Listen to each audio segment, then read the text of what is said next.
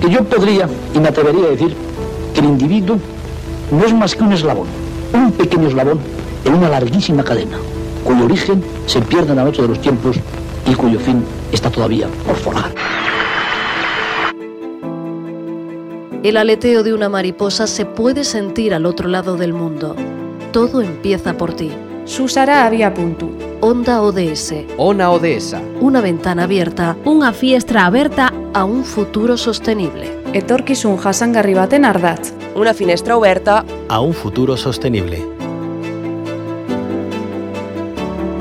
Saludos desde Coleganés para Onda ODS. Hablamos con María de la Vega, portavoz del proyecto del menor de Leganés. María, bienvenida. Muchas gracias.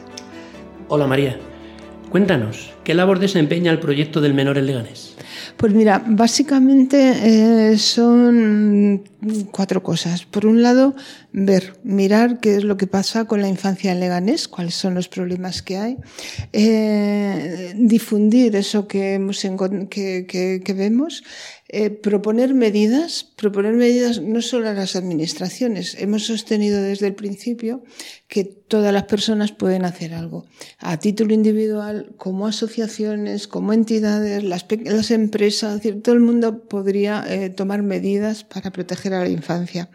Y en último término, también eh, actuamos protegiendo, es decir, colaboramos sobre todo, por ejemplo, ahora con el tema de material escolar, de libros, de cooperativas de aula, temas sanitarios, porque entendemos que la infancia no tiene tiempo para esperar a que se haga justicia y hacerse mayor. ¿Cuál es la situación del colectivo de, de menores en Leganés?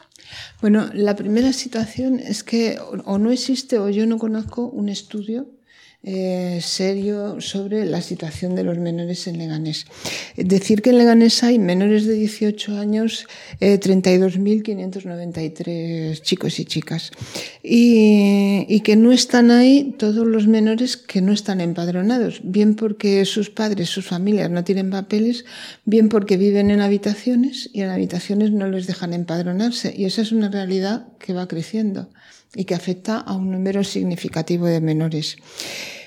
Según yo he estado buscando datos eh, y tanto Save the Children como el gobierno en el Ministerio de Educación como, eh, co coinciden en que en torno a un 31% de los menores en España están en situación de pobreza o de riesgo de pobreza y pobreza severa.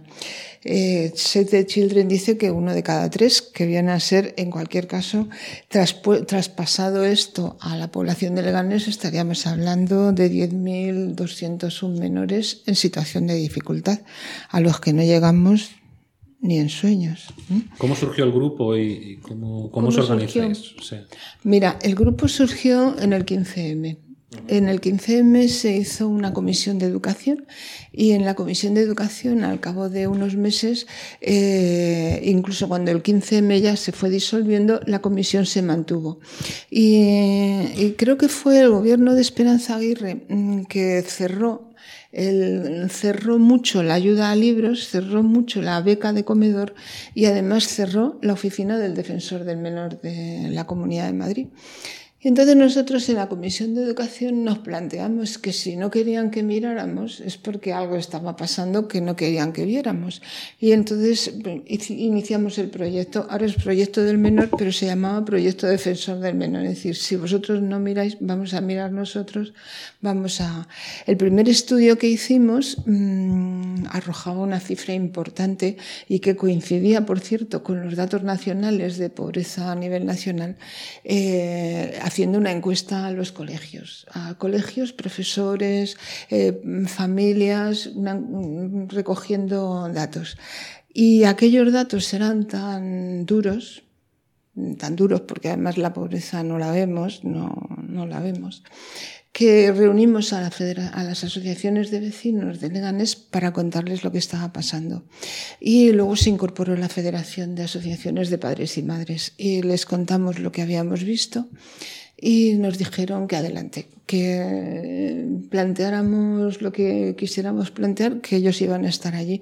Y se formó así la Comisión Ciudadana, que es una comisión formada por representantes de todas esas asociaciones de vecinos y más que se fueron incorporando por la FAPA, por la red de acogida, es decir, todo el mundo tiene ahí, eh, es decir, es una red amplia que, que, trabajamos, pues trabajamos así, como os he dicho, mm, haciendo estudios, planteando medidas, hemos hecho muchísimos mm, documentos y tal, eh, intentando que en el ayuntamiento se adopten las medidas necesarias, difundiéndolo, ahí estamos, y protegiendo. ¿En qué actividades estáis trabajando y específicamente en qué actividades habéis trabajado este año?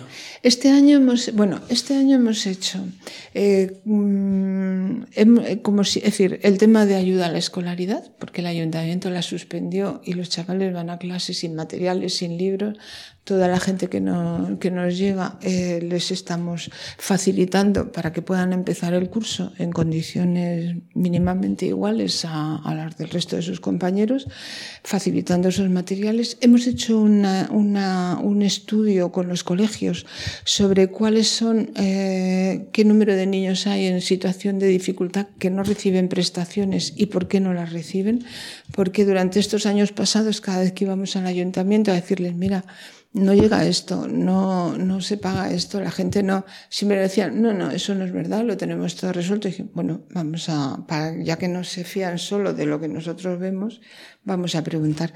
Hemos hecho un estudio, lo hemos mandado al ayuntamiento, lo mandamos a todos los colegios y con ese estudio vamos a tener una reunión a ver si este nuevo equipo de gobierno pues pone medidas. Esto es lo que hemos hecho este año y eh, a la vista de los resultados, durante el verano hemos estado haciendo grupos de refuerzo educativo.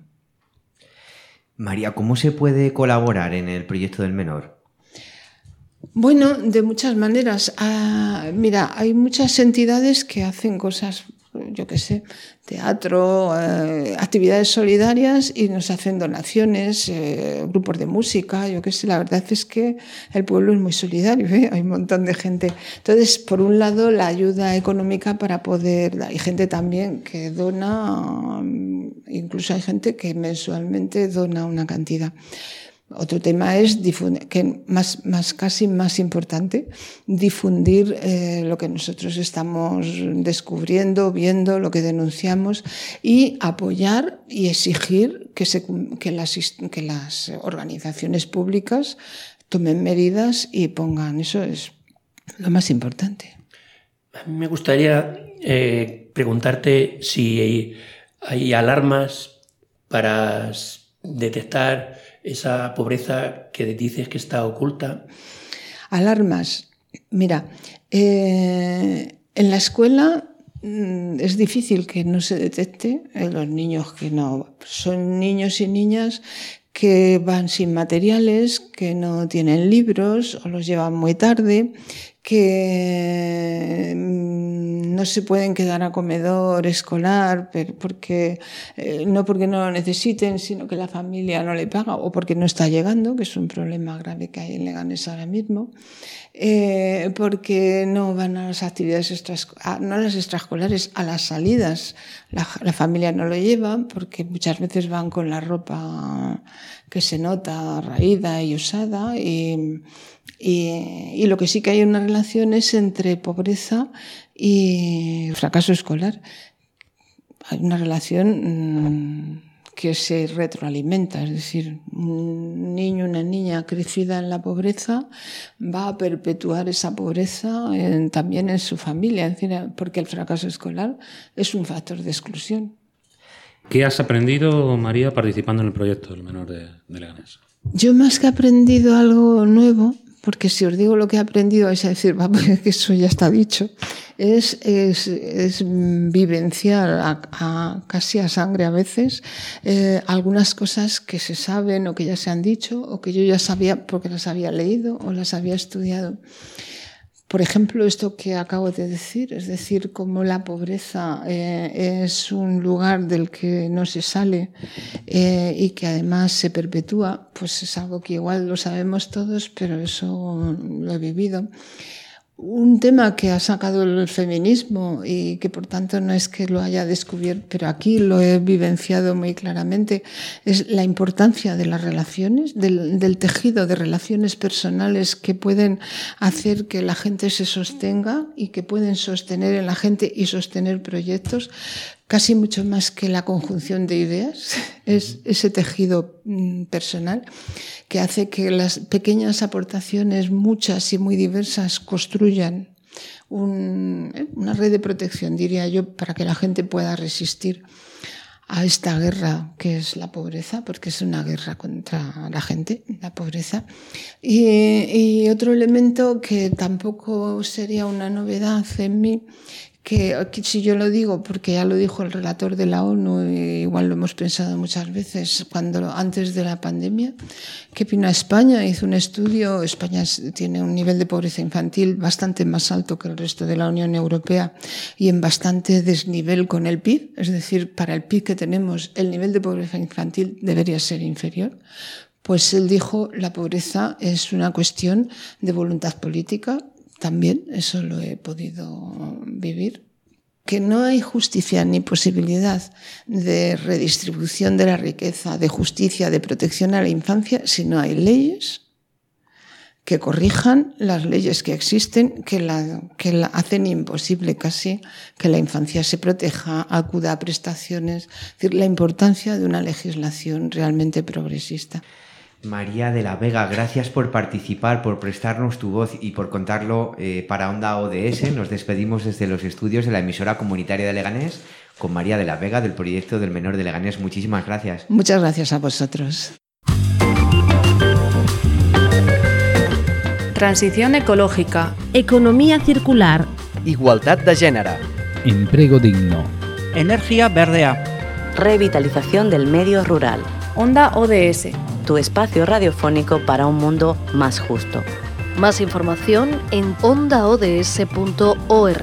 Financiado por el Ministerio de Derechos Sociales y Agenda 2030, Gobierno de España.